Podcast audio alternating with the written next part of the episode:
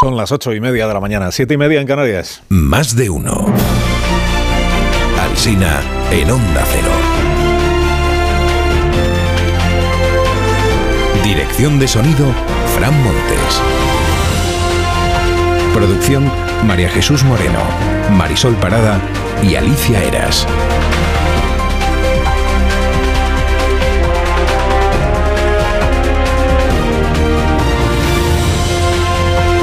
12 y 20 minutos estamos en cadena, en todas las emisoras de Onda Cero, en más de uno. A partir de las eh, 12 y 20, pues seguiremos en más de uno, pero ya en emisión local y regional, para contarles todo lo que siga sucediendo, como venimos haciendo desde las 6 en punto de la mañana. En 48 horas estará en San Censo el rey Juan Carlos, como emigrante en Abu Dhabi, que viene una vez al año pues al país en el que una vez reinó. Y sorprende hoy el diario El Español con este título que dice: Feijó contacta con Juan Carlos para garantizarle que permitirá que viva en España si llega al gobierno. Y sorprende, digo, primero que Feijó tire millas por su cuenta sin contar con la zarzuela de ahora para hablar con el rey Juan Carlos y decirle lo que pasará o dejará de pasar. Y sorprende también lo de permitirá que viva en España. No, si permitido ya lo tiene el rey Juan Carlos. Otra cosa es que él no quiera residir en España. Si no es en el Palacio de la Zarzuela. Pero bueno, este es el título del periódico que seguramente a lo largo de la mañana pues el PP se encargará de mm, matizar. En dos horas y media habla Joan Laporta. Convocó a los medios, juega en casa porque es, la comparecencia es el Camp Nou y abre hoy el mundo con Joan Laporta precisamente. Dice, duplicó el pago Enrique Negreira en su primera etapa como presidente. La auditora KPMG avisó al club en 2010, cuando ya era presidente Sandro Rosell. Negreira ingresó medio millón de euros en una sola temporada por grabar partidos de la selección nacional y de la sub-21. Alguna cosa más haría, porque si no, caros le salían. Caro le salía la grabación de los partidos al, al, Barça. Le habría salido más apañado darle al play record del vídeo cuando el partido lo daba a Televisión Española, por ejemplo. Bueno, seguro que Joan Laporta lo va a explicar todo esta mañana. Es decir, lo que hasta ahora, envuelto en la bandera del victimismo, no ha hecho el presidente del Barça. Sánchez tiene un plan para acabar con el problema de la vivienda, que básicamente es el que ya tenía hace dos años. Pero parece que el remake funciona, porque abre con ello hoy el diario El País. Y con el mismo verbo que empleó ayer el presidente, que es esto de movilizar viviendas. Subraya la promesa que hizo ayer Sánchez, elevar del 3 al 20% el parque público de pisos en España. Que a estas alturas una promesa de Sánchez sea tomada como si fuera a cumplirse es una, es una proeza por parte del presidente. En su editorial El País celebra el acuerdo del PSOE con sus socios para la nueva ley de vivienda. Dice, limitar precios siempre es controvertido, pero gobernar es optar por la mejor opción entre las posibles. Y esta se lo parece. Amplio programa de vivienda pública, proclama hoy la vanguardia que inicia así su crónica. Dice, un bombazo a juicio de la Moncloa, el plan de alquiler social que aprobará el Consejo de Ministros. En el mundo dicen que esto ya lo propuso Podemos para que fuera en la ley de vivienda y que el presidente les ha robado la idea y ahora se la, se la queda él. Y a veces lo llama promociones llave en mano, pisos para todos a cuenta de la Sareb. Yolanda Díaz estuvo con Jordi Évole porque ella elige dónde se deja preguntar. Aquí no, aquí no. Y dijo que Sánchez y Pablo Iglesias son machistas. Y que menuda faena le hizo Pablo al nombrarla vicepresidenta, menuda faena. Y además me dijo así, te voy a joder la vida. Pues ya está. Pedro Ballín escribe hoy que Yolanda habló mucho y bien de Pablo Iglesias en la entrevista, pero que no recogió cable respecto al, al tacticismo de los morados, ni hizo mención alguna a la posibilidad de un sumar en el que no esté Podemos. Tono afectivo agresivo lo llama Esteban Hernández en el Confidencial. Dice Díaz hizo mucho más que ajustar cuentas personales con Iglesias. Fue una ejecución política. En el país, página de televisión, dice Ruiz Mantilla que fue tremendo el pulso entre Jordi Évole y Yolanda Díaz y que el espectador se quedó con ganas de saber algo más sobre los aspectos íntimos de una mujer que aspira a ser presidenta. Por ejemplo, eh, quién es, qué lee, qué escucha, qué cree del amor o qué aprende como madre de su hija. El espectador se. Bueno, cuando uno dice el espectador siempre está hablando de, uno mismo, claro. Se quedó con ganas de saber. En La Razón cuentan que el giro de Podemos, bajando el tono sobre Yolanda Díaz, responde a los sondeos que maneja el partido de Iglesias o de Yone Belarra, que sus resultados serán penosos si no van dentro de su mar. En el español leo, sin embargo, que es Podemos quien vaticina un batacazo a Yolanda Díaz. ¿Cuándo un comunista ha sacado votos moderados? Se preguntan en Podemos, según esta información. Pues responde Iván Redondo en La Vanguardia. Dice, sí, se pueden ganar las elecciones generales desde el Ministerio de Trabajo. aunque luego matiza que en realidad no es ganar, sino quedar tercero. Dice, ¿el plan cuál es? Para Yolanda, quedar tercera, que le dé la suma con el PSOE y querer presidir ella el gobierno ¿eh? en esa negociación. O sea, que el segundo clasificado en las urnas, que sería el PSOE, acepte que presida el gobierno la tercera, que sería eh, Yolanda Díaz. Pero vamos, insiste Iván en que lo fundamental aquí es que ella no sea vista como la costalera de Pedro Sánchez, ¿eh? que se deje de hablar de ticket y de, y de todo eso, que eso le vendría fatal. Encuestas de lunes. El diario.es emplea el verbo irrumpir para describir el debut de Sumar. Irrumpe con un 9,7% del voto a costa de Podemos, que se queda en la mitad de lo que tenía, el 6,3. Interpreta el diario.es que PP y PSOE caen y que lo único que sube es lo que irrumpe. Claro que solo puede subir, porque hasta ahora no tenía. Sumar no. La razón da en sus encuestas de hoy a la derecha, es decir, PP y Vox, el gobierno de la Comunidad Valenciana y el gobierno de Aragón. El periódico de España sostiene que el PP se marca como objetivo recuperar 14 capitales de provincia ante la dificultad de cazar gobiernos autonómicos. Cazar es el verbo que eligen. Y en el mundo, atención García Paje, dicen que no le darían los votos para seguir gobernando la comunidad autónoma. García Paje en Castilla-La Mancha no tiene con quién pactar. Pues Podemos no tiene representación parlamentaria, no la tendría. Para ABC el principal asunto del día es que la Administración no se aplica a sí misma la reforma laboral. Tiene un 31% de contratos temporales, muy por encima del sector privado. El Confidencial cuenta que la Seguridad Social está empleando una inteligencia artificial secreta para rastrear bajas laborales y cazar fraudes.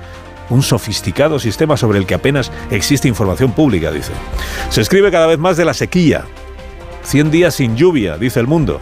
15% de España ya en emergencia, lo peor en Cataluña, Extremadura y Andalucía. La mitad del cereal se pierde y el olivar, dice, está seco. En el Ideal de Granada también va por ahí la portada. Dice que el campo arrastra más de 80 millones en pérdidas. En el diario Sur de Málaga cuentan que el ayuntamiento declara la guerra a los rótulos chillones. Una ordenanza va a unificar la estética de los letreros y carteles comerciales para acabar con los que, atención, contaminan visualmente la ciudad, que es como ahora se llama a lo que antes se llamaba carteles muy feos. Tendrán que ser de colores neutros y apostando por la discreción. O sea, que estén ahí, pero como si no se les viera.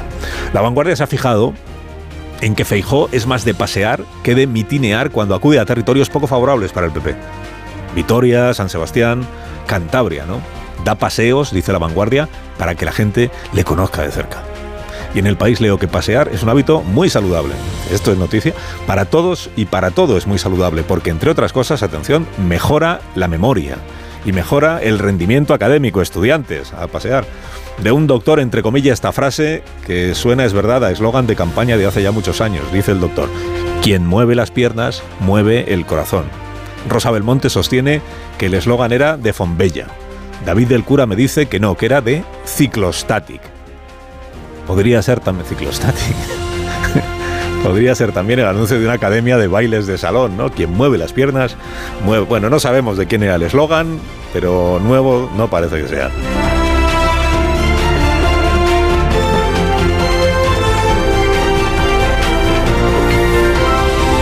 Con Carlos Alsina en Onda Cero, somos más de uno. Usted quiere mejorar su estado de ánimo con un descanso reparador, apúntese Dormimax, Dormimax de Bio3. ¿Problemas de sueño? ¿Te cuesta dormir? ¿Te despiertas a medianoche?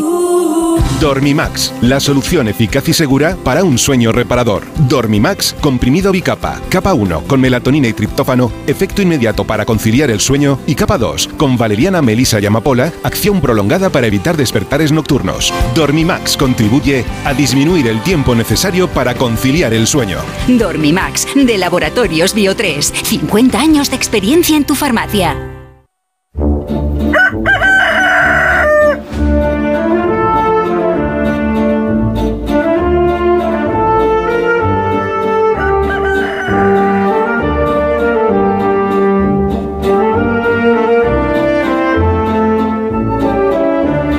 Aquí está el gallo La Torre como cada mañana a esta misma hora. Rafa, buenos días. Eh, Buenos días, Carlos Alsina. Estaba escuchando a tía Edu García hace un rato y reparaba en el hecho de que meses después de que se conociera el enjuague, Joan Laporta todavía no ha dicho nada sobre Enrique Negreira. Hoy hablará al fin, pero todavía no ha dicho nada y es el actual presidente del Barça. Pero sobre todo, no ha dicho nada todavía y fue el presidente del Barça. Si Laporta no está siendo investigado es por la misma razón por la que no lo está Joan Gaspar, porque de lo suyo hace mucho tiempo y los delitos prescriben. Pero uno fue el que empezó a pagar la Negreira y el otro el que le cuadruplicó el sueldo. Y si interesante sería escuchar los argumentos por los que alguien creyó que sería útil ponerle un sueldazo al número dos de los árbitros, casi más es conocer qué utilidad había en su trabajo quien decidió que merecía que se lo multiplicasen por cuatro. Date cuenta que uno de los argumentos más alucinados, pero más recurrentes, es que Negreira era un don nadie. Esto dice el Barça para defenderse. Eh, Dice Edu que a los peñistas les vino a decir Joan Laporta que Negreira era un monigote inerte. Pues chico, bueno, monigote no lo sé, pero inerte, nadie le pone a un ser inerte medio kilo de ala cada año para que se haga el muerto. Porque aquí el asunto clave es el de la mencionada utilidad. No si Negreira fue útil, sino qué utilidad le vieron, que es distinto. ¿eh? Concluye la torre, concluye. Eh, concluyo que por eso, por eso interesa más el testimonio de Laporta que ninguno, porque no, no porque sea el actual presidente, hombre, algo tendrá que decir por ello, ¿no? Pero interesa más porque fue quien más apreció, en el sentido estricto de la palabra, el trabajo de Negreira. Que tengas un día estupendo, Rafa La Torre, aunque sea lunes. Eh, te escuchamos a las 7 en La Brújula. Gracias por madrugar con nosotros. Es mi trabajo. En tertulia esta mañana está Paco Maruenda. Buenos días, Paco. Buenos días, Carlos. También Joaquín Manso. Buenos días, Buenos Joaquín. días, Carlos. Antonio Caño. Buenos días. Hola, ¿qué tal? Buenos días. Buenos días, Marta García Ayer. Buenos y días. Y buenos días, eh, Rubén Amón. ¿Qué tal, Carlos? Que sí, que ya sé que es una referencia viejuna. Antes de que lo diga Marta, lo digo yo. Lo de ¿Cuál? ciclostatic, pues eh, es una... sí, Es que no sé ni de qué me hablas. Pues a ver, Bueno, ciclostatic, ¿a qué te suena? Pues a bicicleta estática. No, pero... Static ci- ciclo. Y había un, había un anuncio que decía, quien mueve No las piernas, así, mueve el corazón. Sí sabe de lo que hablamos, ¿no? Clarísimamente, Claro. pero tiene que reivindicar su condición de un poco más joven. Ahora, eh, más joven. lo, que es la, lo que es la memoria que nos engaña, ¿eh? Tengo a un conocido comunicador diciéndome aquí en el WhatsApp que tiene razón Rosa, que es el anuncio de Fonbella. Vamos. Pero a la vez Rosa Belmonte me envía el anuncio de Ciclostatic para asumir que en efecto es Ciclostatic. ¿Qué cosas, eh? Ah, bueno, serían los dos. Quien mueve las piernas, mueve el corazón. No, no podían ser los dos teniendo el mismo eslogan, caños. Bueno, oye, quién No, sabe. esta posición centrista no, en esto no, en, en esto no, no Hay vale. distancia. ¿eh? O era una cosa o era la otra, ¿no? Quien mueve las piernas. Bueno, pero es que nosotros, eh, Marta García, ayer eh, somos de la generación que decía After Sun. Ah, Eh, yo y decía no de- After Sun también. Ah, también. Pues y entonces, lo sigo eh, diciendo, de hecho.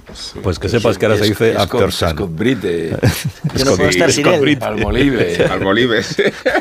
Es que no hay otra manera Pues mi favorita de en todo caso es Juice, Juice for Men.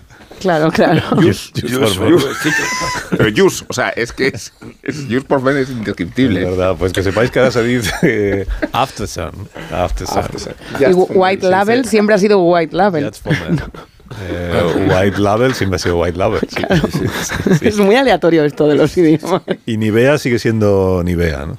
Nivea, tampoco Nivea, tenía sí, mucha Nivea. confusión. ¿Cómo- cómo? Habría que hacer Nivea. Naivia. Sería lo Sí, no, tú es puedes pedir. Naivia si quieres, pero no te va a entender. No, no es, no Naivia, es, es Nivea. El adjetivo, ¿no? Sí, Blanco. sí, sí. Como Es Yolanda una Díaz. empresa alemana. Pero bueno, eso es latín en todo caso. Sí, sí, pero es, es del latín y por tanto. Yo es quería que me vais a explicar Bueno. lo, del, lo del liderazgo muy agudizado. Eso ha sido fantástico, realmente. El liderazgo muy agudizado de Pablo Iglesias. El liderazgo muy agudizado, bueno, el liderazgo muy agudizado se puede considerar el de Putin también un liderazgo muy agudizado. ¿no? Agudizado es porque pincha, de- ¿no? es el así de- como muy... Y el de Xi Jinping en, en China es un liderazgo agudizadísimo, realmente, ¿no? Que si queréis luego le damos una vuelta a lo de Yolanda Sí. Díaz en el, en el programa de Jordi Évole, las cosas que dijo, las cosas que, que Jordi le preguntaba, pero que ella prefería pues no concretar mucho, pero- y sobre todo lo que dijo sobre Pablo Iglesias y sobre Pedro Sánchez. Pa- Para empezar dijo que los dos son machistas, ¿eh? Como sabe toda España. como sabe toda es. España, Pablo Iglesias, y, y que por eso se entienden también entre ellos. Por eso y por otras cosas. Sánchez eh, Iglesias como machistas. Pero antes de eso os voy a preguntar por el, eh, la ley de vivienda, el acuerdo que alcanzaron el viernes los grupos que del gobierno y los grupos que sostienen al gobierno o que le apoyan en el Parlamento, y también por este anuncio que hizo ayer el presidente Sánchez, que de- decía la Moncloa, yo leí ayer por la mañana en el país que decía, Sánchez va a ir haciendo anuncios de aquí a las elecciones, todavía le quedan algunos, y hoy mismo tiene uno, pero no decía cuál era. Dice, ¿cómo es? ¿Y cuál será? ¿Cuál será? Pues era lo de la- las 50.000 viviendas de la Sareb que se van a movilizar, como dijo ayer el presidente, para intentar eh, aumentar el número de viviendas de alquiler asequible que están a disposición de los ciudadanos. Me vais a permitir que antes salude a la ministra de, de Transportes y Movilidad y Agenda Urbana, en su día esto lo llamamos el Ministerio de la Vivienda, de Fomento, el Ministerio de Transportes, Movilidad y Agenda Urbana, que es Raquel Sánchez. Ministra, buenos días. Buenos días. Buenos días y gracias por atenderme esta mañana. A vosotros. Estas 50.000 viviendas que ayer anunció el presidente son, eh, son las mismas que se anunciaron hace dos años o son otras? Bueno, vamos a ver. Hace dos años nosotros lo que, lo que anunciamos era pues un primer objetivo de, constituir un parque público de, vivienda, que desde luego es la gran asignatura pendiente también en nuestro, en nuestro país. Es verdad que, esta ley es un granito, es un gran triunfo de, la política, pero desde luego, aparte de las medidas que contempla esa ley, que son muchas y pensamos que muy positivas, evidentemente el problema de la, de la vivienda en nuestro país pues también se soluciona pues constituyendo ese parque público de vivienda. Hace unos años nosotros nos marcamos un primer objetivo que quiero recordar, que fueron pues el objetivo de construir en torno a 20.000 viviendas de alquiler asequible. Esas previsiones se han modificado porque saben ustedes que, que durante estos últimos años hemos ido ampliando ese, ese objetivo, que lo situamos últimamente en 100.000 viviendas que se van que se van poniendo a disposición de comunidades autónomas de ayuntamientos a través de los diferentes programas que hemos ido, que hemos ido activando, ¿no? por ejemplo, ¿no? En, eh, derivado de los fondos del Plan de Recuperación, Transformación y Resiliencia, destinamos mil millones de euros para construir hasta, dos, hasta 20.000 viviendas antes del año 2026 y lo que ayer anunció el presidente del Gobierno es que de aquellas viviendas que están eh, actualmente y forman parte de los activos de, de la Sareb, esas 50.000 viviendas se van a destinar eh, a este objetivo, ¿no? es decir, incrementar también ese, ese parque público de, vivienda. Hay algunas de ellas que, como decía el presidente, eh, ya están habitadas, o sea, ya se han puesto a disposición de, familias ¿no? y además con unos alquileres sociales en torno a unas 14.000. Hay otras 21.000 viviendas que están en diferente grado de, de desarrollo, pero que son las que se van a poner a disposición de las comunidades autónomas y ayuntamientos para que puedan sumarse a estas, ¿no? que ya están activadas, y otra posibilidad, ¿no? que es la movilización de, suelos para que se puedan acordar a través de, la, la colaboración público-privada o también con acuerdos con las comunidades autónomas para destinar esos suelos también a través de derechos de superficie, por ejemplo, a la construcción de viviendas de alquiler asequible. Pero si 14.000 ya están eh, habitadas y ya están eh, movilizadas, entonces eh, restamos 14.000 de las 50.000 que se anunciaron ayer. Pues no, porque en total, en total esas 50.000 viviendas que son de, de, la Sareb, lo que nosotros decimos es que se van a destinar todas. Hay algunas que, como les decía, ¿no? sí que durante estos últimos años se han ido regularizando, pero el total de las viviendas que podemos ¿no? Mm, indicar que se van a destinar ¿no? a, ese alquiler asequible eh, son 50.000 viviendas. 50, bueno, por, por dejarlo claro, son 50.000 distintas de las de hace, o sea, que se suman a las veintitantas mil que se anunciaron hace dos años cuando se presentó el plan de vivienda social el parque de vivienda social que se firmó en el Palacio de la Moncloa, quiero recordar, con el presidente del ministro Ábalos entonces, ¿no? Pues sí, claro, evidentemente nosotros hemos intentado hacer siempre desde el, desde el ministerio eh, pues un esfuerzo para, para, explicar, ¿no? Cuando muchas veces pues se ha dicho, ¿no? Pero esas viviendas no se están construyendo, esas viviendas no llegan, sí, nosotros estamos explicando, sí, esas viviendas se están construyendo, hay viviendas que ya eh, están siendo habitadas, ¿no? Por, por, por personas con las que se ha llegado a acuerdos y, por lo tanto, pues en fin, ¿no? Eh, eh, ese, objetivo eh, que fijamos hace unos años nunca fue una foto estática, porque evidentemente sabemos de la necesidad de vivienda pública que hay en este país y evidentemente pues cada vez nos tenemos que marcar objetivos más ambiciosos. Se han ido dando las circunstancias, las condiciones, hemos ido ampliando los programas destinados ¿no? al fomento de las políticas públicas de vivienda ¿no? y para situarnos también en datos presupuestarios, que yo creo que además eso se entiende muy bien. Cuando nosotros sentamos en el gobierno con un, con un presupuesto del Partido Popular prorrogado, la cantidad que se destinaba a vivienda eran 425 millones de euros y en la actualidad, en el presupuesto 2023, destinamos casi 3.500 millones de, euros, una cantidad que se ha ido incrementando, se fue incrementando desde aquel momento y desde luego esto eh, creemos que está dando que está dando sus frutos, pero evidentemente las viviendas, pues em, a nadie se le escapa, ¿no? Que no se construyen de un día para otro y lo que estamos haciendo es movilizar todos los, los activos que, tenemos, también eh, negociando con el sector privado, porque necesitamos que también el sector privado construya vivienda pública y vivienda de alquiler asequible y creo que a través de los diferentes programas que tenemos en marcha, pues estamos consiguiendo esa, esa movilización. El presidente se marcaba como objetivo llegar al 20% de vivienda pública en nuestro país. Ahora mismo está en el 3%, decía él mismo. Eh, hace cinco años, ¿en qué porcentaje estábamos para saber la evolución de estos? O sea, ¿qué se ha hecho en estos cinco años? Bueno, pues claro, nosotros eh, partíamos de, de, un objetivo pues, eh, y de una situación pues previa, mm, pues si se me permite decir, eh, dramática. Partíamos de, de, unos hechos y de unas realidades constatadas que era que se había vendido y en este país se había construido vivienda pública, es decir, en este país construimos durante muchos años vivienda pública, pero, pero las políticas del Partido Popular, precisamente de de liberalización del suelo lo que dieron alas fue a la, a la especulación, al boom inmobiliario, incluso, ¿no? Eh, pues yo creo que, lo peor de todo fue esa venta que, que, tuvimos que todos presenciar de vivienda pública a fondos, a fondos buitre. Eh, evidentemente, a partir de aquí nosotros nos hemos fijado un objetivo, la ley de vivienda ya lo regula eh, de esa manera, es decir, alcanzar en un plazo aproximado de 20 años ese objetivo del 20%, ¿no? que de respuesta pues es un objetivo ambicioso, está claro, y es un objetivo al que no llegaremos en, un par de años, pero desde luego, pues en fin, ¿no? La situación de la que partíamos era exigua, por no decir, por no decir, pues en fin, ¿no? Eh, ínfima y, lo que estamos haciendo es activar todos esos programas. La ley de vivienda precisamente lo que prohíbe es la venta de vivienda pública, no es decir, se prohíbe que la vivienda pública pueda ser vendida, ¿no? Se garantiza una calificación permanente de esa vivienda protegida y por lo tanto lo que sí que vamos a hacer es consolidar eh, y fortalecer ese, ese parque de, de vivienda pública. ¿Es para usted un fondo buitre, ministra?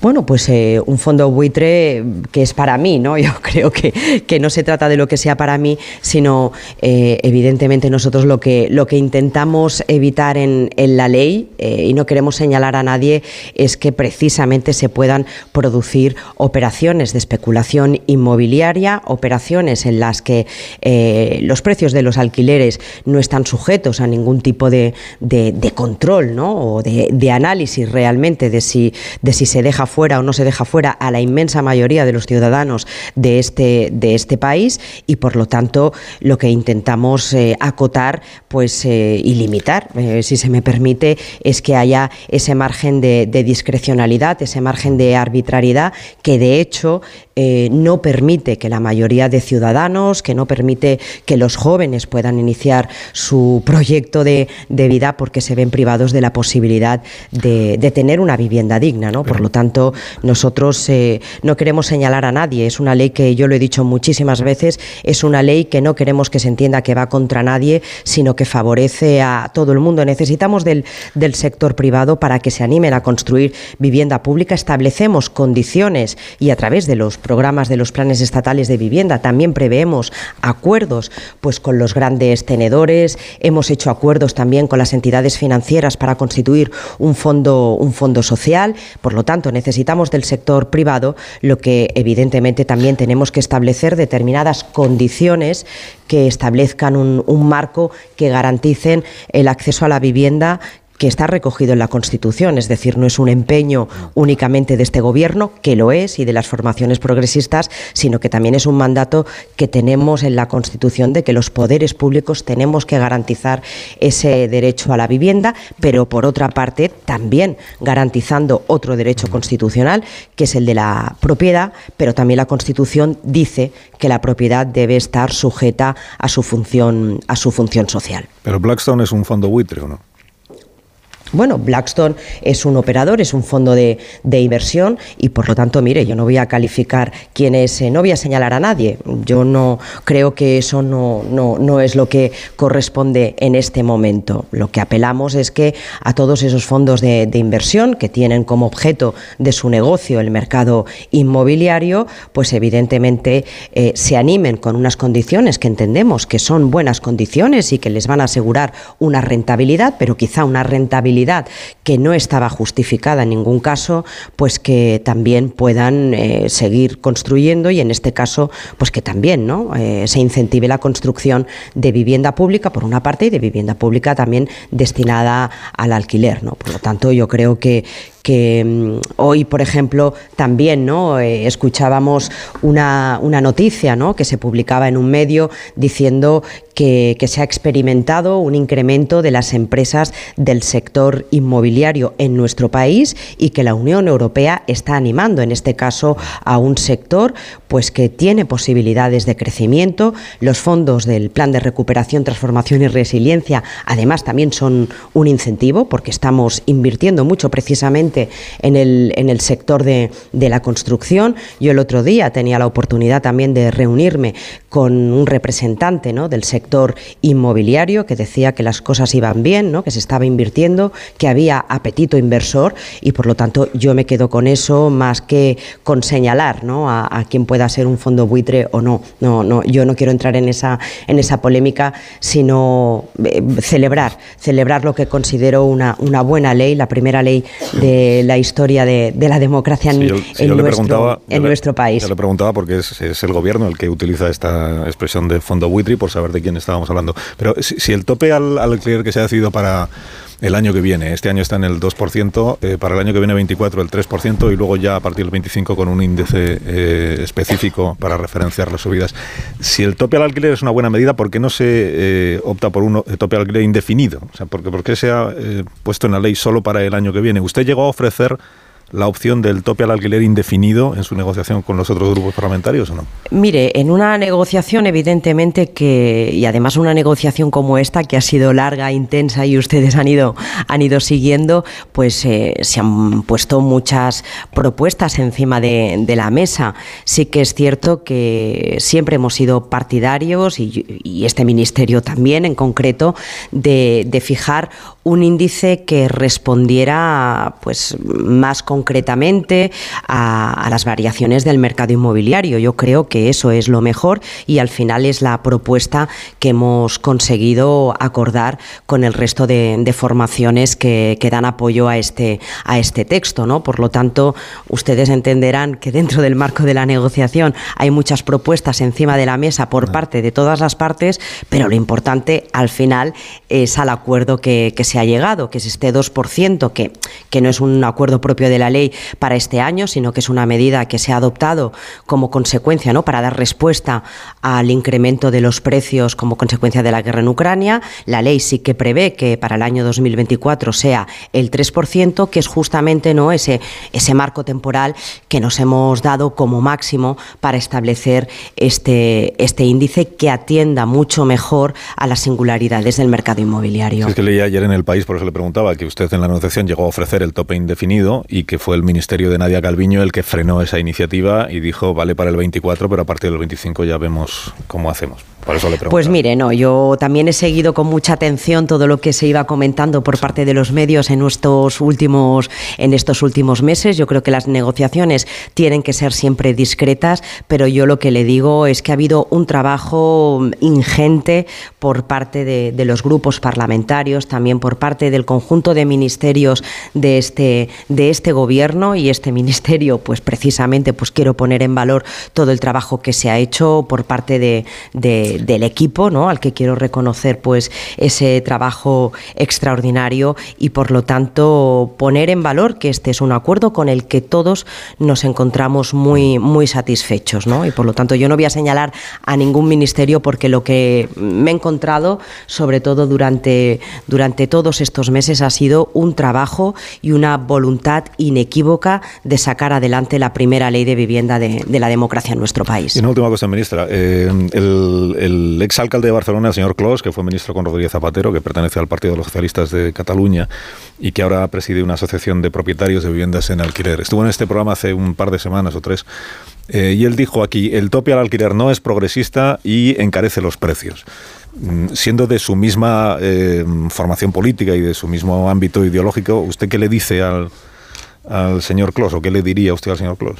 Bueno, pues yo lo que bueno le diría al señor Clos o a todos aquellos ¿no? que, que, que no confían en, en, esta ley, pues les diría que ha sido una ley que se ha trabajado desde el rigor, que se ha trabajado desde el análisis del impacto que, que puede tener esta ley que por otra parte, evidentemente, hay unas condiciones establecidas y tasadas, ¿no? En las que se declaran las áreas tensionadas, hay unas condiciones para ser declarado gran tenedor también, muy importante, que es que se ofrecen incentivos fiscales para los pequeños propietarios para que les salga a cuenta poner sus viviendas o sus pisos a disposición de, de, del alquiler asequible y que por lo tanto entendemos que al contrario, ¿no? Eh, pretendemos eh, precisamente buscar alicientes y atractivos y establecer esos, esos atractivos y esos beneficios para poder movilizar el máximo, el máximo número de, de viviendas. ¿no? Eh, somos serios, somos solventes y creo que la, la, realidad lo demostrará. Ministra, gracias por haberme atendido, que sé que tiene compromisos que atender y hasta una próxima ocasión cuando usted quiera. Pues muchísimas gracias a vosotros. Buenos gracias. días. La ministra de Transportes, eh, Movilidad y Agenda Urbana eh, en este programa, la señora Sánchez. Tengo que hacer una pausa y enseguida os pido criterio a vosotros, a los contertulios, respecto de la ley de vivienda, el tope al alquiler y los anuncios, el anuncio que ayer hizo el presidente sobre el parque de vivienda para alquiler asequible. Que lo del fondo buitre Blackstone es porque es uno de, uno de esos fondos con los que Sánchez se reúne cuando va a Nueva York para convencerles de que inviertan en España. Por eso parecía interesante saber cuando hablamos de fondos buitre si estamos refiriéndonos a los mismos fondos con los que luego se reúne el presidente en Nueva York o son otros. Son otros. Un minuto, ahora mismo continuamos. Más de uno en Onda Cero. Carlos Alsina. Más de uno en Onda Cero.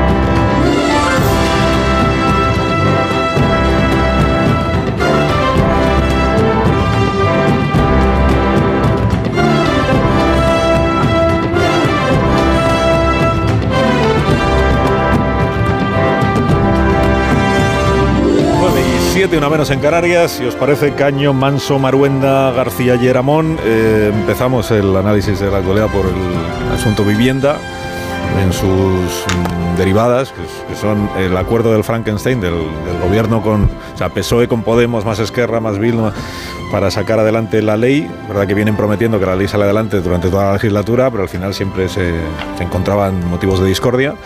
Ahora ya parece que el camino está despejado y que por tanto para cuando acabe la legislatura estará esta ley en vigor con el tope al alquiler incluido. Y lo que anunció ayer el presidente Sánchez. Para, después, si, parece, si os parece, dejo la ley del solo sí es sí y la reforma que viene el próximo jueves y Yolanda Díaz en el programa de anoche de Jordi Évole. Bueno, vivienda, ¿por dónde queréis eh, empezar el análisis bueno, pues de lo que viene anunciando el gobierno? Por lo más reciente, ¿no? que es la entrevista con la, la señora ministra en la que ha quedado, decíamos, porque la tertulia sigue mientras los micrófonos están apagados, ha quedado perfectamente clara la confusión que, que provoca un poco la medida.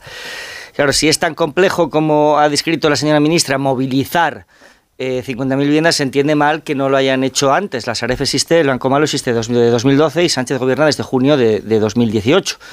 Resulta que van a poner en marcha la, la ejecución de 15.000 viviendas que están pendientes de, estarían pendientes de construir, pero que dependen de actuaciones urbanísticas de otros gobiernos, municipales en este caso, y de la iniciativa privada.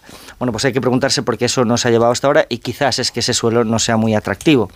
Hay 14.000 que ya están en, en circunstancias de alquiler social y hay otras 21.000 que dependen de la voluntad de gobiernos autonómicos y municipales. Claro, nuevamente hay que preguntarse por qué esa voluntad no la han tenido hasta ahora. Y quizás la respuesta sea que sean viviendas muy poco atractivas o prácticamente inhabitables. Con lo cual la efectividad del anuncio es perfectamente cuestionable. Otra cosa es la efectividad del mensaje.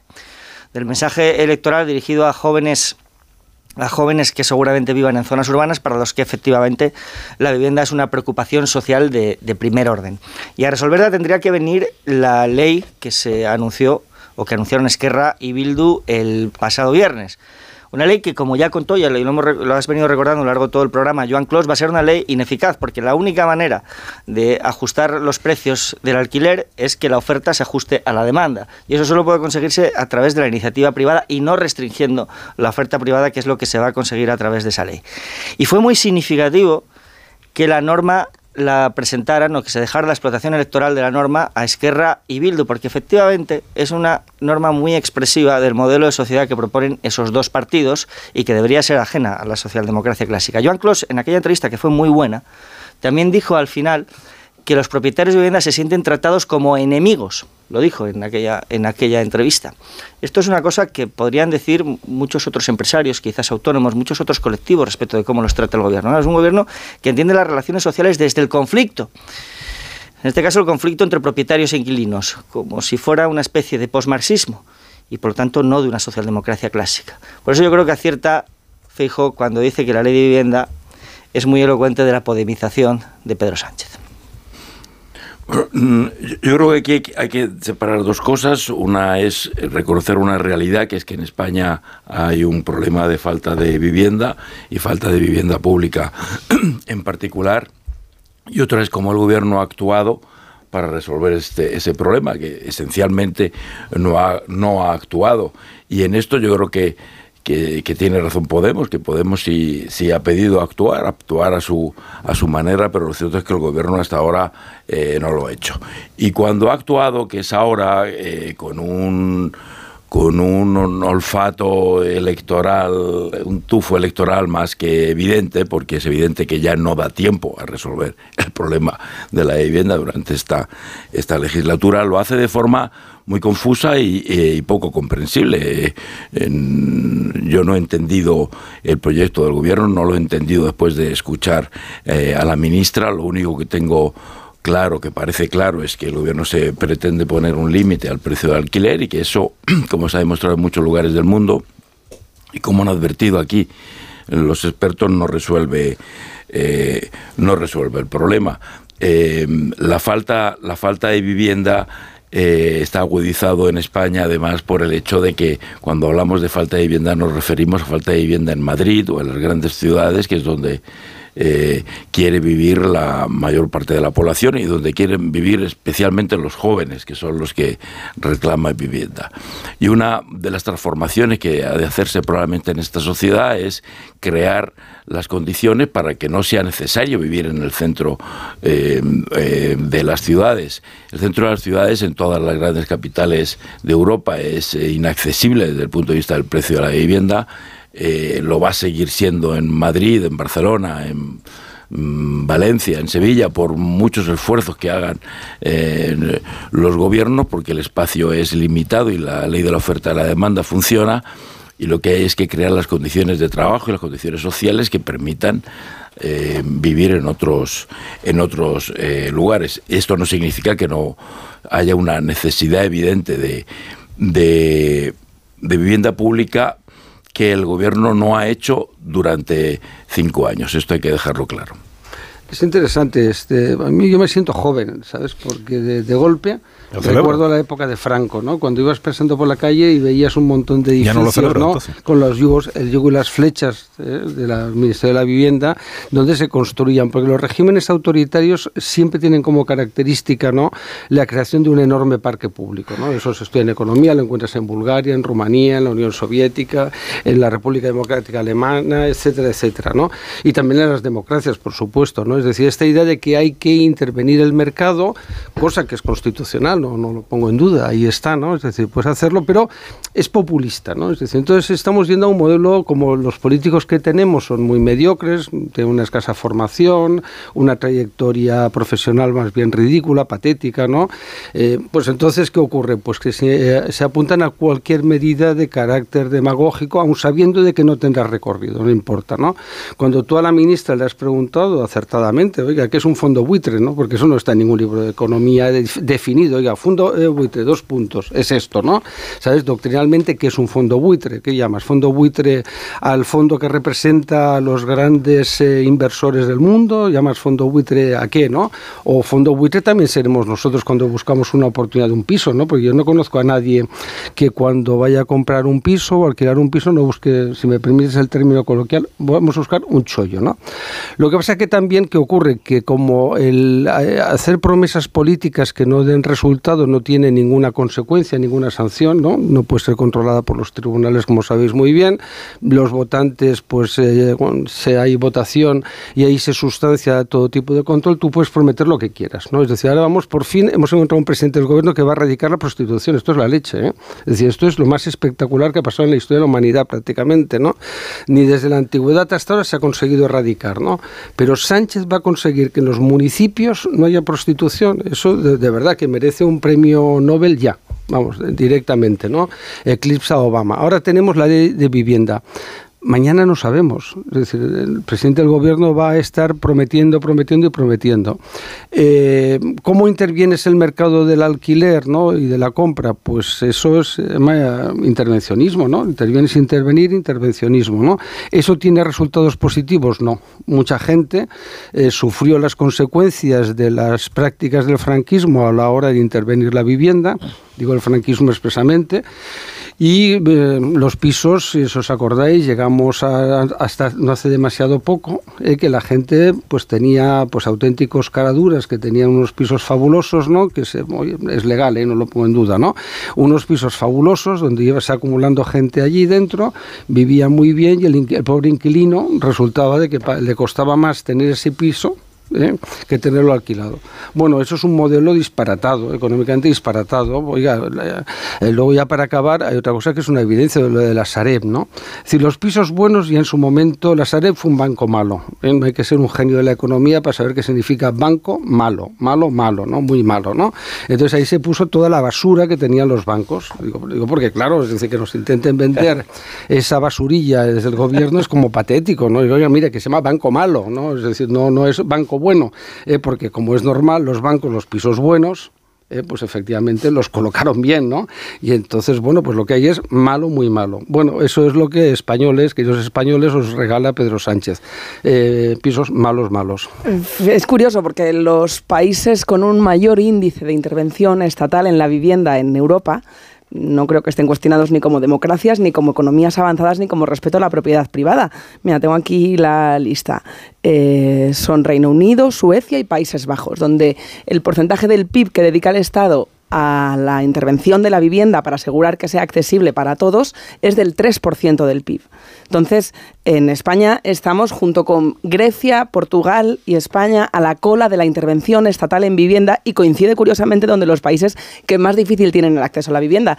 Eh, también tienen un 2% de inversión del PIB Alemania, Francia, Dinamarca y Austria, que entiendo que tampoco estarán en duda ni con su economía de mercado ni con su respeto a la calidad democrática. bien saber por qué este gobierno de izquierdas no ha hecho esa inversión. Claro, ahí, ahí iba. Si, hay un, si hay una crítica que se le puede hacer a este gobierno es que la intervención estatal, más allá de cuestiones mm, estéticas, tendrá que hacerse con el presupuesto. Como dice Paco. Perdona, Joaquín. Eh, es que como todavía tengo la voz un poco limitada, si tengo que hablar por encima me Bueno, he estado respirando el aire puro de la playa para despejar los bronquios. Pero Paco, eh, criticamos en aquí la intervención estatal porque tradicionalmente gobiernos de derechas e izquierdas han hecho una intervención estatal lamentable, lamentable y muy relacionada con la especulación, porque eh, haber invertido en la vivienda pública en propiedad ha tenido muchos contrasentidos. Otros países han sido mucho más eficientes invirtiendo en, en, vivienda social para alquiler, porque las condiciones sociales de unas personas no tienen por qué mantenerse a lo largo de la vida.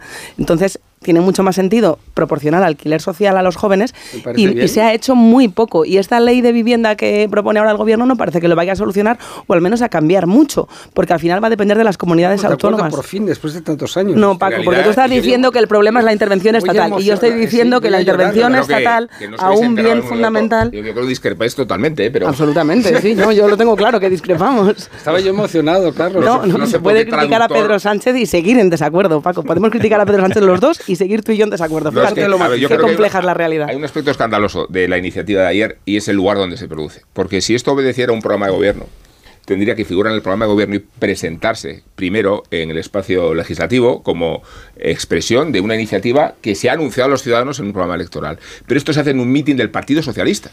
O sea, qué irresponsabilidad es de un gobernante utilizar un mitin para desdibujar él mismo lo que está diciendo, puesto que el lugar en que lo hace eh, responde exclusivamente a un interés electoral y electoralista. Eh, desde ese principio, yo creo que queda totalmente desvirtuada la iniciativa. En un mitin, Pedro Sánchez se atribuye una medida populista para eh, interpretar una ventaja electoral en el espacio y el contexto en que nos encontramos. y esa es la primera reacción obscena que produce la iniciativa de Sánchez. Yo estoy con Paco en que, este tipo de normas proteccionistas son, muy discutibles, que emanan muchas de ellas de la propia cultura del franquismo. Ah, existe la ley del 63 que abarataba y controlaba los alquileres. Y conocemos que el efecto del abaratamiento de los alquileres en muchas ciudades ha supuesto primero el incremento de los precios, después la proliferación del mercado negro y después el bloqueo de muchas viviendas que la gente no quiere poner en el mercado precisamente para prevenirse de lo que puede ser un abuso de sus circunstancias. Luego es muy discutible también que la limitación de los precios funcione. Claro, los estudios que hay al respecto dicen que funciona si se acompaña de un incremento real de la oferta de precios de, de eh, alquiler social. y eso es lo que todavía no está resuelto. porque la oferta del parque, de, viviendas. Eso funciona si se incrementa la oferta. Y eso, claro, no está en manos del gobierno. bueno, sí lo está si pone sueldo público a los promotores. Pero además tenemos, y tenemos un una idiosincrasia que tú has mencionado, que es las viviendas en propiedad. Hay muchísimo mercado de alquiler eh, paralizado precisamente como prevención de lo que puede hacer un gobierno en la limitación de, de los alquileres, porque es eso no responde a la ferocidad capitalista de grandes propietarios, sino al modo de vida de muchas personas a la realidad que reaccionan o que viven gracias a sus alquileres y que no por ello son facinerosos ni forman parte de la comunidad de los buitres. Exactamente. Es la inversión que mejor manejan o que les resulta más fácil de manejar. Porque tradicionalmente en este país se, ha, han puesto las condiciones, se han puesto las condiciones para que el ahorro se canalice a la compra de vivienda y eso ahora mismo está haciendo que, realidad. Sí, pero es la realidad que no es no es no ha pasado sin más, ha pasado por una serie de políticas públicas caso, no la acción política, a la vivienda, en uno, pública, uno en uno. La acción política, la iniciativa pública tendrá que actuar conforme a la realidad que existe. Y la realidad es esa, es decir, que los principales tenedores son pequeños tenedores, pequeños propietarios a quienes hay que incentivar. la realidad también es que estamos en el país que más difícil pone el acceso a la vivienda a los menores de 35 años y que está concentrada en los mayores de 65 años porque eran los que cuando eran jóvenes la vivienda sí era asequible y se ahonda en una brecha generacional que no favorece mucho el desarrollo económico del país. Vivir en calle Serrano, en Velázquez, en Madrid, en Paso de Gracia. Es imposible vivir en el centro de las grandes ciudades. no hablamos solo del centro. Y esa es otra gran carencia de esta ley del gobierno, el que no dice nada de los alquileres turísticos, que también eh, distorsionan y mucho el para qué se utilizan las, las viviendas y las viviendas vacías. si favorece más ponerlas en alquiler a corto plazo que en el largo plazo, y eso también depende del marco legislativo, pues no se está atajando el problema de raíz. Bueno, claro. Hay un problema de vivienda, eso está claro, ¿no? Es decir, pero hay en todos sitios, ¿no? En cualquier gran núcleo bueno, en unos más que en otros. No, no, pero en cualquier gran núcleo urbano de Europa existe ese problema, porque es normal, es lógico, es decir, tú paseas por los las, el centro de las ciudades y lo que vas a ver son grandes comercios que pagan 15.000, 20.000 euros al mes o lo que sea necesario, ¿no?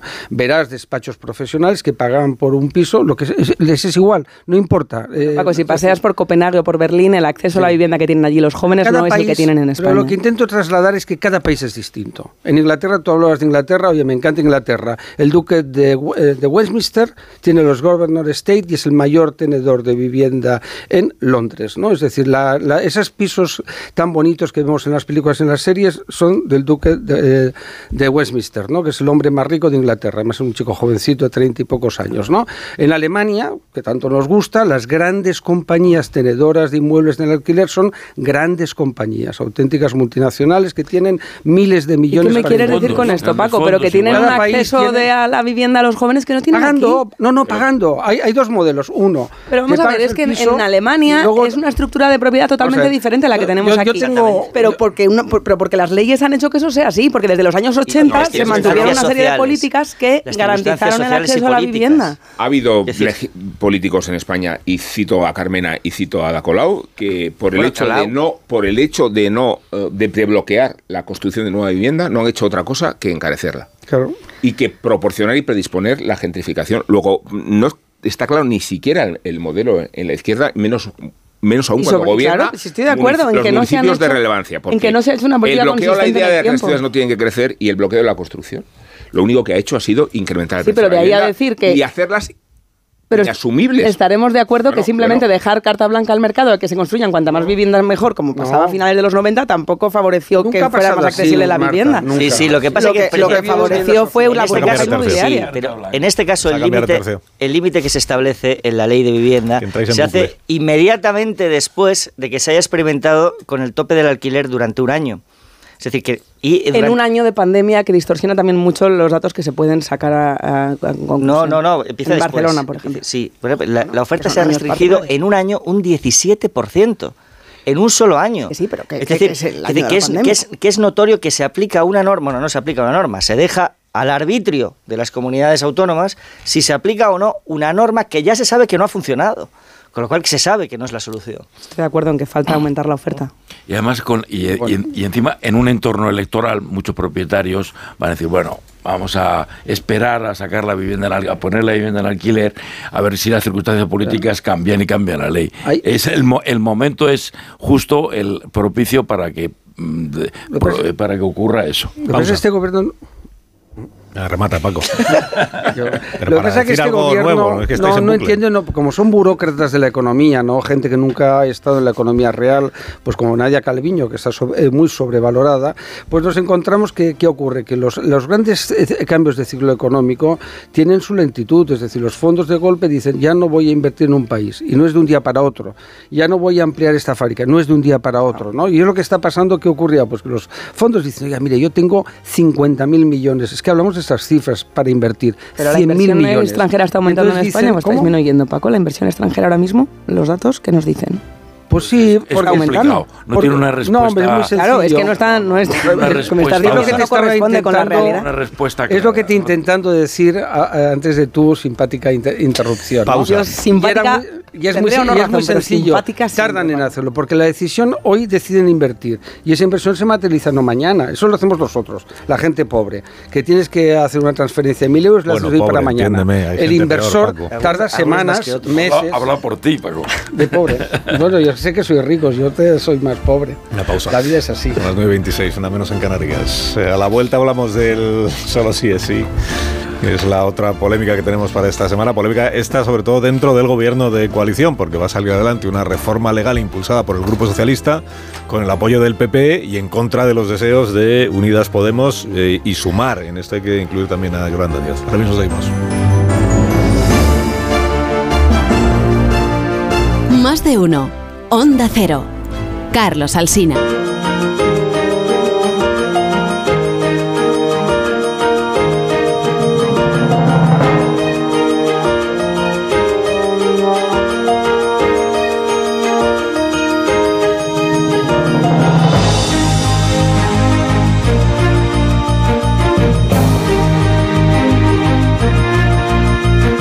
33 minutos, una menos en Canarias. Esta es la semana en la que el Partido Socialista, el Grupo Socialista, el propio Pedro Sánchez, eh, seis meses después de que entrara en vigor la ley del solo sí es sí y casi mil casos de rebajas de penas a agresores sexuales después, va a cambiar de socio parlamentario para poder sacar adelante la corrección, el remiendo a la ley que está en vigor. La ley se aprobó en su momento con el apoyo de los grupos habituales es decir, el PSOE, Podemos, más los aliados del Parlamento, estaban el PNV, estaba Esquerra, estaba, estaba Ciudadanos, y el remiendo se va a aprobar, ya veremos quién se suma, pero básicamente con el apoyo del, con la, alianza del PP y del PSOE, el PSOE y el PP que están negociando cómo queda definitivamente redactado el Código Penal.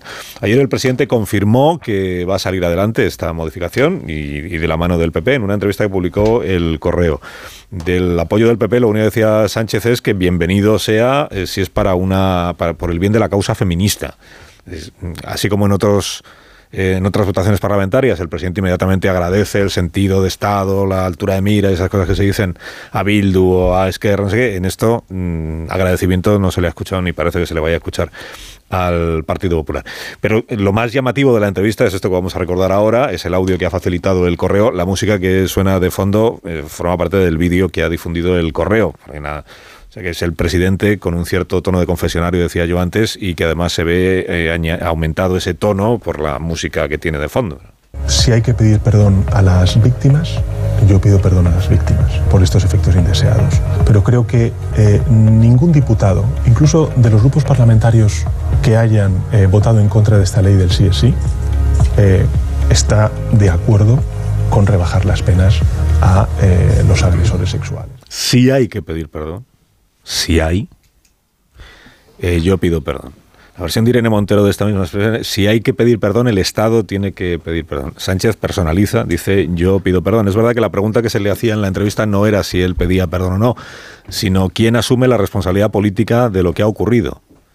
Y el presidente, en lugar de responder que nadie ha asumido en realidad la responsabilidad política, él decía esto de si hay que pedir perdón, pido perdón por la situación, volvió a utilizar el se, por la situación que se ha, que se ha generado, eh, por los efectos indeseados que se han producido. Bueno, la alianza entre el PP y el PSOE en esta materia parece que es sólida, de aquí al jueves, que es cuando el Pleno votará definitivamente la modificación del Código Penal y de aquí al jueves, por tanto, también parece que es sólido el divorcio en esta materia entre el PSOE y Podemos, o entre el PSOE y el grupo de Unidos Podemos al que pertenece Yolanda Díaz, la vicepresidenta del Gobierno. ¿Alguna consideración queréis hacer sobre el perdón que solicita o que pide el presidente del gobierno a las víctimas? Yo no he notado mucho que fuera un perdón exactamente, ¿no? ha sido como una cosa como genérica. Si hay que pedir perdón. perdón. Yo no he dicho, oiga, pues mire, pido si alguien se ha sentido ofendido.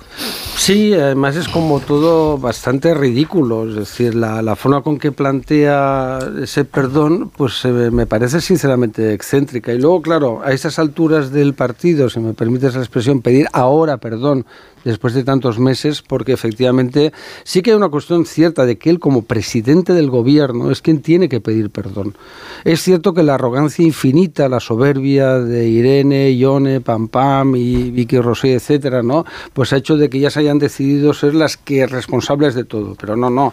Es decir, es un acto colegiado del Consejo de Ministros y luego un acto de, no colegiado, porque no es así, del Congreso de los Diputados y el Senado de los que votaron ese texto legal. ¿no? Es decir, los que votaron son responsables responsables de la chapuza monumental. Y eso, si el presidente del gobierno lo hubiera dicho el primer día, pues yo no tendría nada que decir.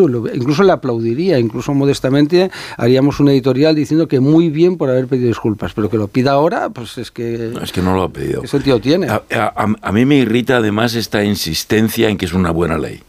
Eh, o sea, ¿cómo puede ser una buena ley que tiene consecuencias tan nefastas? ¿Cuál es eh, ¿cuál es esta insistencia en decir nosotros lo hemos hecho maravillosamente, todos hemos trabajado correctamente, pero ha habido unas circunstancias eh, misteriosas que han hecho que se rebajen la pena de casi mil eh, condenados por los maltrato a mujeres y salgan de prisión creo que casi 200 de acusados, pero con una buena ley. La ley que produce sus efectos es una buena ley. Eh, entonces, si es tan buena ley, mm, ¿por qué tienen que, acudir al PP a que les salve y la, para reformarla? Eh, me parece una, en fin, no, sé si, si el error más grave cometido por este gobierno, porque la lista es larga y nos llevaría algún tiempo analizarlo, pero desde luego la que ha tenido consecuencias más tangibles y, y, cuyo daño es más, es más, más evidente. Sí, bueno, entre eh, se decía también, me parece en esa entrevista del, del presidente en el correo, que lo que se va a acordar con el PP son enmiendas técnicas.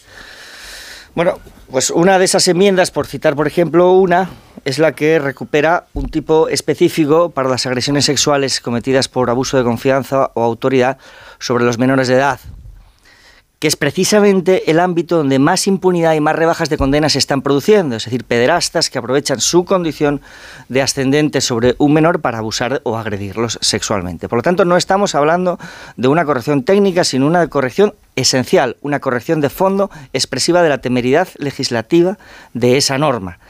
Y corregirlo como está haciendo ahora el Partido Socialista, cambiando de socios, no hace sino constatar de quién es la responsabilidad, que es la del, que es del propio Partido Socialista. Desde el punto de vista de las estrategias, eh, el hecho de que se acuerde con el Partido Popular y el hecho de que se remarquen las diferencias con Podemos ahora ya responde a un esfuerzo consciente. Es decir, se busca agitar esa diferencia para que en esa agitación se produzca la movilización de los respectivos electorales. Por eso yo no sé muy bien la estrategia del Partido Popular ahora mismo dónde para. Este perdón. añadir una cosa mínima, Marta. Una cosa mínima que se le puede pedir a un político es que con su acción no genere más daño del que, del que, del que existía. Eh, por lo menos que se quede por decirlo de forma más castiza, que se quede quieto antes de hacer daño.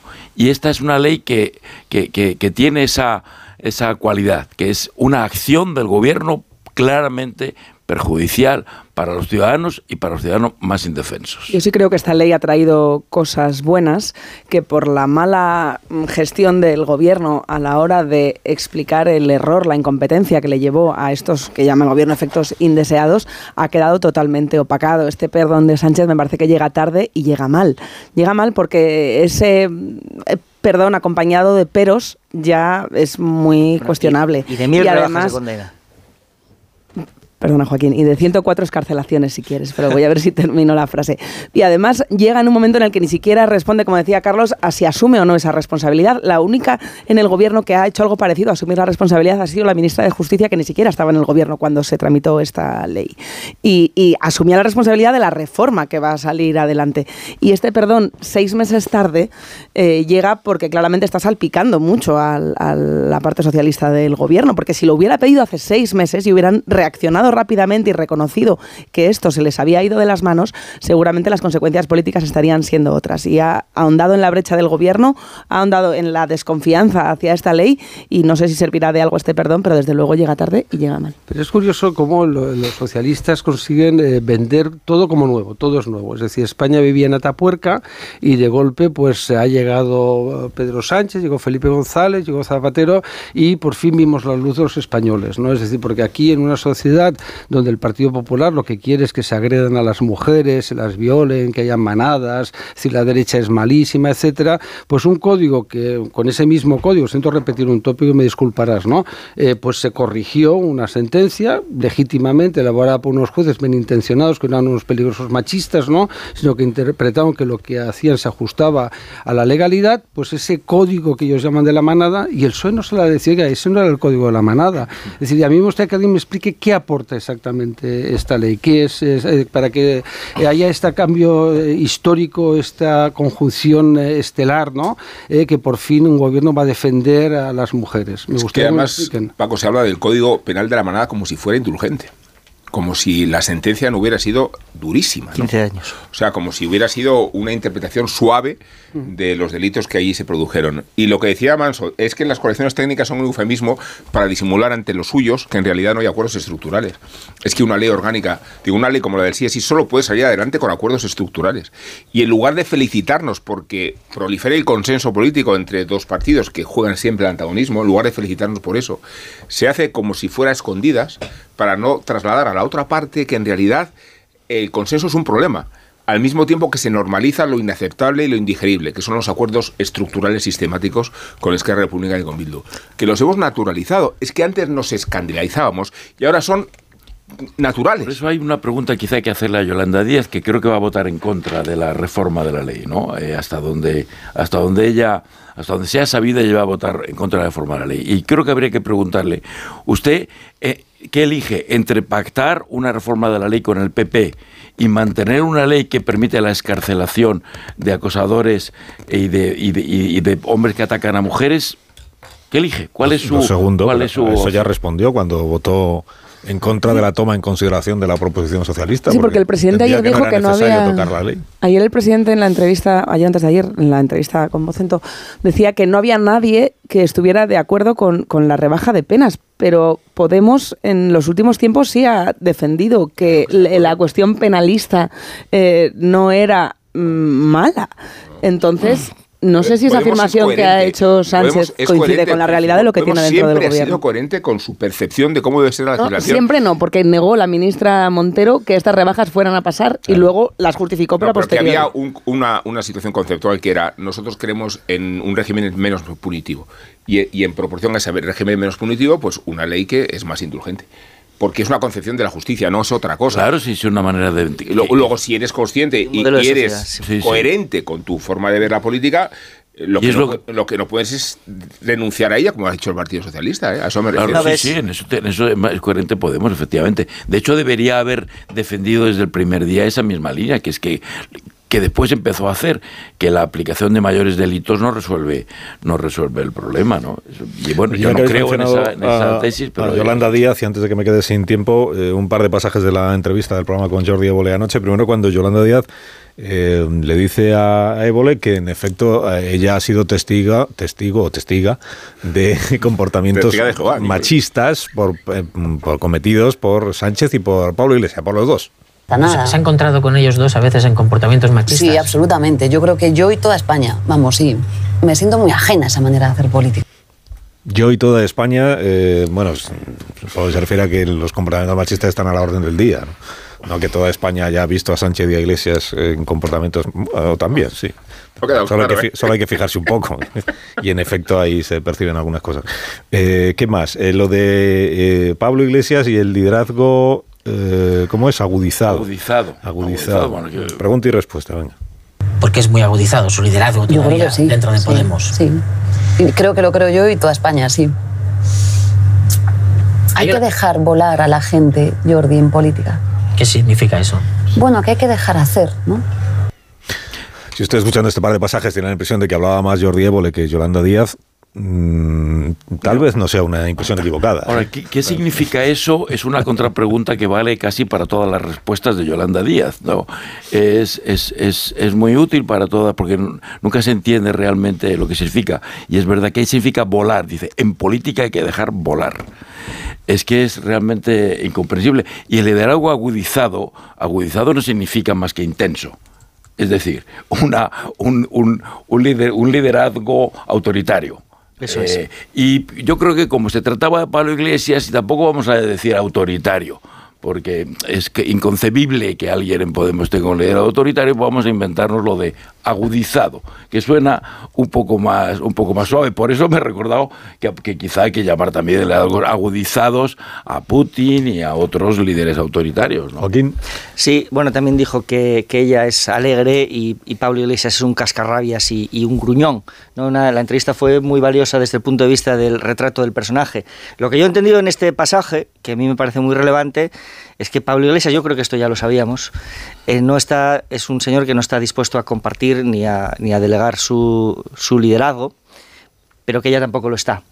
Y esto, esto en este momento es una cuestión importante. Yo creo que fue valioso también que coincidiera la entrevista precisamente el mismo fin de semana que Podemos estaba celebrando lo, que llaman la fiesta de la primavera en Zaragoza, en la que también quedó bastante claro por lo que dijo Pablo Iglesias que él tampoco es una persona que, que quiera ceder su liderazgo, con lo cual más o menos queda claro que al menos hasta que Podemos no quede reducido a los restos en estas elecciones de mayo, suponiendo que eso suceda, aquí no va a haber ningún acuerdo. Una pausa, ¿verdad? ¿Me dejáis hacer? Ahora, enseguida, volvemos y retomamos y rematamos el análisis del día.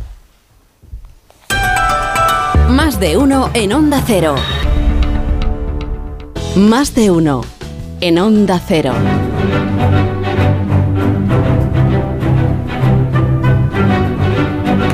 La actualidad económica y financiera de este día que contamos. Mm, Ignacio Rodríguez Burgos, buenos días. Hola, muy buenos días. Pues mira, hoy nos hemos subido al andamio para ver desde lo alto el problema de la vivienda en España y ese anuncio de movilizar 50.000 viviendas de la Sareb que ha anunciado Sánchez. Veremos a ver porque, por ejemplo, la vicepresidenta Nadia Calviño acaba de decir en la televisión pública que casi todo el parque, buena parte del parque inmobiliario de la Sareb se concentra en tres comunidades autónomas, que son Andalucía, Valencia y eh, Cataluña. Y bueno, yo añado que pues el 70% está en ciudades que no son precisamente las ciudades grandes, ¿no? Porque la Sareb que se creó hace ya muchísimo tiempo, pues muchas viviendas, muchas eh, promociones inmobiliarias que quedaron colgadas, pues ya eh, lo vendió o recuperó el dinero, parte del dinero que se perdió entonces con la crisis de las cajas de ahorro, la crisis financiera.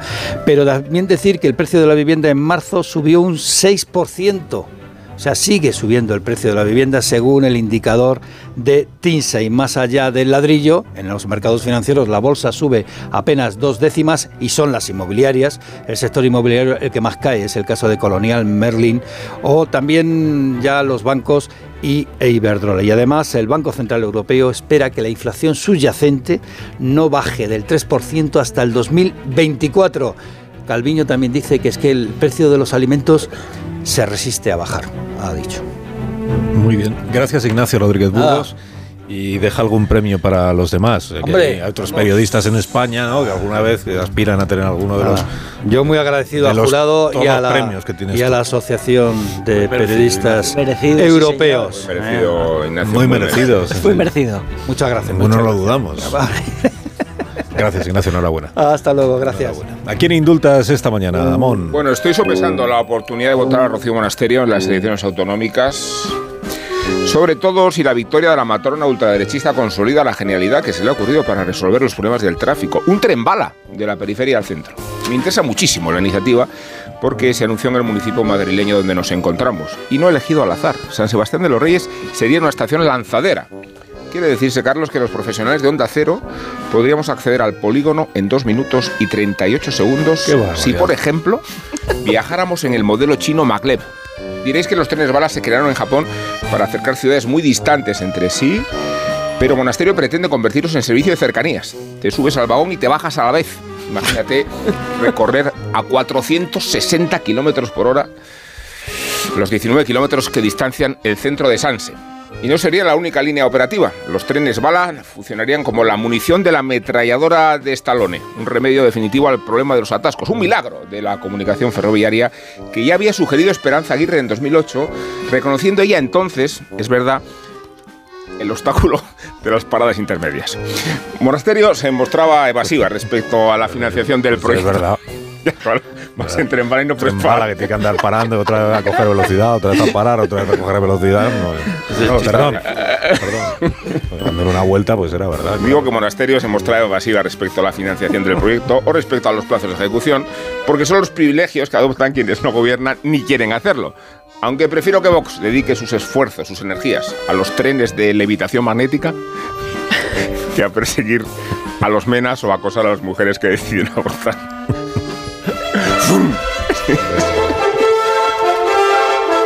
Ya verás, el día que se haga el tren bala y te inviten a la inauguración, vaya estoy allí encantado de poder estar en el polígono en en menos dos minutos. llegar, antes, llegar antes de lo que, de que salga. Sí, sí, estás.